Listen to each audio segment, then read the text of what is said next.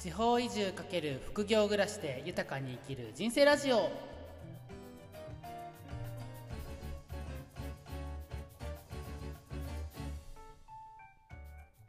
ラジオ聴きの皆さんおはようございます。福井県で地域マルト大観宿玉村運営してます。翔です。地方移住してもうすぐ丸7年、あ、もう8年なったな、なりましたね。はい、地域の暮らしを体感できる宿の運営をしたり、欲しい暮らしを実現するヒントになるオンラインイベントの企画や農業のお手伝いをするなど、複数な収入源で暮らしております。この番組では東京から移住した僕自身の経験をお話しすることでですね、これから地方に移住したい人や田舎で何か起業したいと思っている人に役立つ情報をお届けしていきたいというふうに思っています。しばらく更新止まってしまってすいませんでした。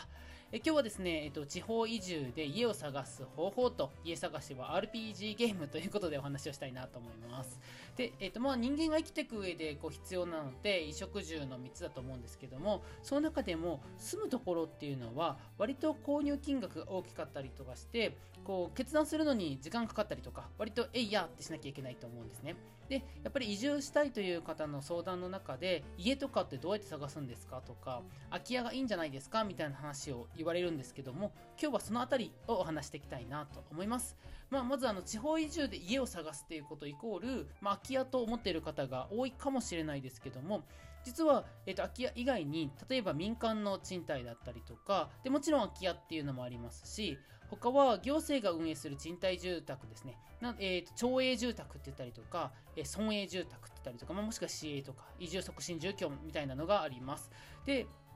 それを順番に見ていきたいんですけども、一番最初に民間の賃貸物件ですね。まあ、いわゆるアパートやマンションを探す方法です。これはもう都会とそんなに変わらないんですね。実際、アパートとかマンションとかのその集合住宅みたいなのを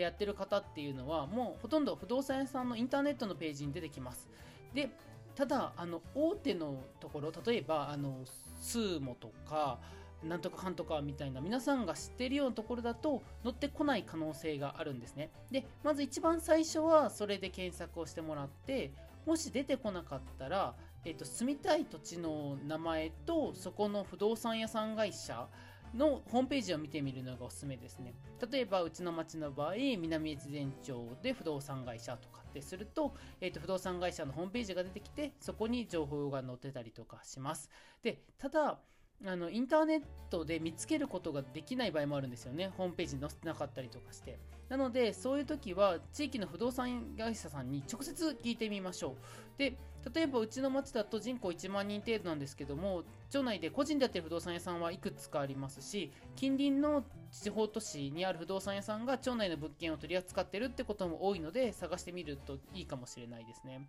で、あの、インターネットって結構今全国的に普通に使えて多くの場合は家探しってインターネットを使うのが一番最初って方も多いと思うんですけども地方のこういう情報の共有っていうのは物件に限らずやっぱり電話とか口コミっていうのが当たり前なんですね。まあ、なので、やっぱりこう探していくときにいろんな人に聞いていくみたいな、まさにタイトルにある RPG みたいな感じですよね。村人 A に会って、家を借りたいって言ったら、あ、B さんなら知ってるかもしれないから B さんのとこ行っといでって教えてもらって、そして B さんのとこに行ったら、あ、あの家空いてるね、あ、所有者さんは C さんだね、C さん紹介してあげるよ、みたいな。そして C さんにたどり着くみたいな。けど C さん一発で OK してくれなくて、いろいろいろいろ話をしてたら、最初の A さんが C さんに、あこの人いい人だから貸してあげなよ、みたいな感じですね。そういうのがあったりとかします。さあ、続いてですね、うんと、空き家の家ですね、を探す場合は、こう行政が運営している空き家バンクっていうのがあるんですね。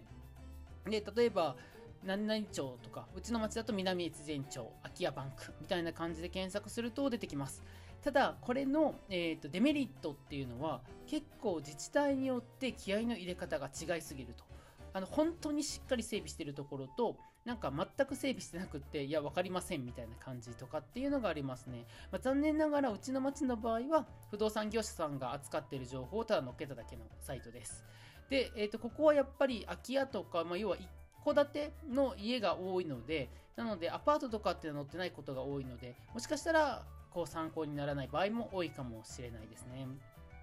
そして最後にあの行政が運営する賃貸住宅の探し方ですね。これは、えーと、例えばまあ昔団地とかいう名前で言ったかもしれないんですけども結構地方の方って今でもそういう町営住宅とか村営住宅を新しく作ったりとかリフォームしたりとかってしてますなぜかというとまあ、都市部だと賃貸物件作っても利益が出るので民間の業者さんが作ったりとかできるんですねであの田舎の方だとやっぱり利益の見込みが少ないので民間業者さんが参入が少ないんです。となったら例えば地方で育った若者が実家を出たいっていう時に家がなかなか借りられないんですよね町内で。なので賃貸物件がある都市部にやむを得ず出てたりとかする。なのでそれを食い止めるために行政が積極的に賃貸住居を作ってそこにま住民が住めるようにして住民さんが外に出てくのを防ぐっていうことをま人口維持するとかねそういう役割もあったりします。なのでこれの探し方は結構簡単で住めたい土地の名前とあの町営住宅とか、まあ、もしくは村だったら村営住宅って検索すると行政のページが出てくると思います。あの結構ね家賃お得なんですよね。収入に応じてちょっと変わったりとかするんですけども2万円とか3万円とかで借りたりとかしますのでなのでいいんです。いいんですけどもただ数が限られているとかあの空きが少ないタイミングっていうのがあるんですね。まあ、ちょっと僕のとこにも地域おこし協力隊で来た方が家を探しててその賃貸の物件を探した時にですねちょうど空きがあるのがちょっと遠いとこしか空いてなかったんです。なので今もそこで通ってて大変な思いをしてるってとこはあるのでタイミングしたいっていうところはもしかしたらあるかもしれないですね。まあ、あと古い物件も多いので築年数とかをしっかり見てあの見学はなんかさせてくれるようなのでなんで例えばその担当してるところに言って中見させてくださいっていう風な感じでやったらいいかなと思います。あと最後に空き家を借りる方法ですね。例えばこう築100年以上の古民家に住みたいなとか DIY して自分好みにしていきたいなっていう希望があるかもしれないんですけども空き家探しっていうのはかなりレベルが高いです。あのこれこそ本当に RPG ゲームですね。なので、ちょっと今回この中ではまとめきれないので、次回お話ししたいと思うんですけども、空き家探しはとても大変です。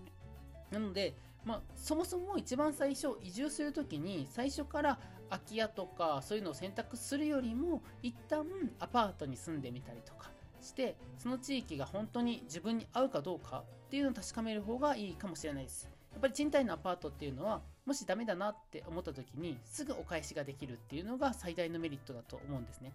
空き家ってあの借りるにしても買うにしてもやっぱり借りるといっても所有者さんは結構長く借りてくれるのかなって期待したりとかいろんな人の紹介で借りられたりとかするのでその人のメンツを潰しちゃったりとかするんです。ってなると自分だけじゃなくってこの後空き家を借りたいっていう方の迷惑にもなってしまうのでなんでその辺気をつけていくのがいいかなと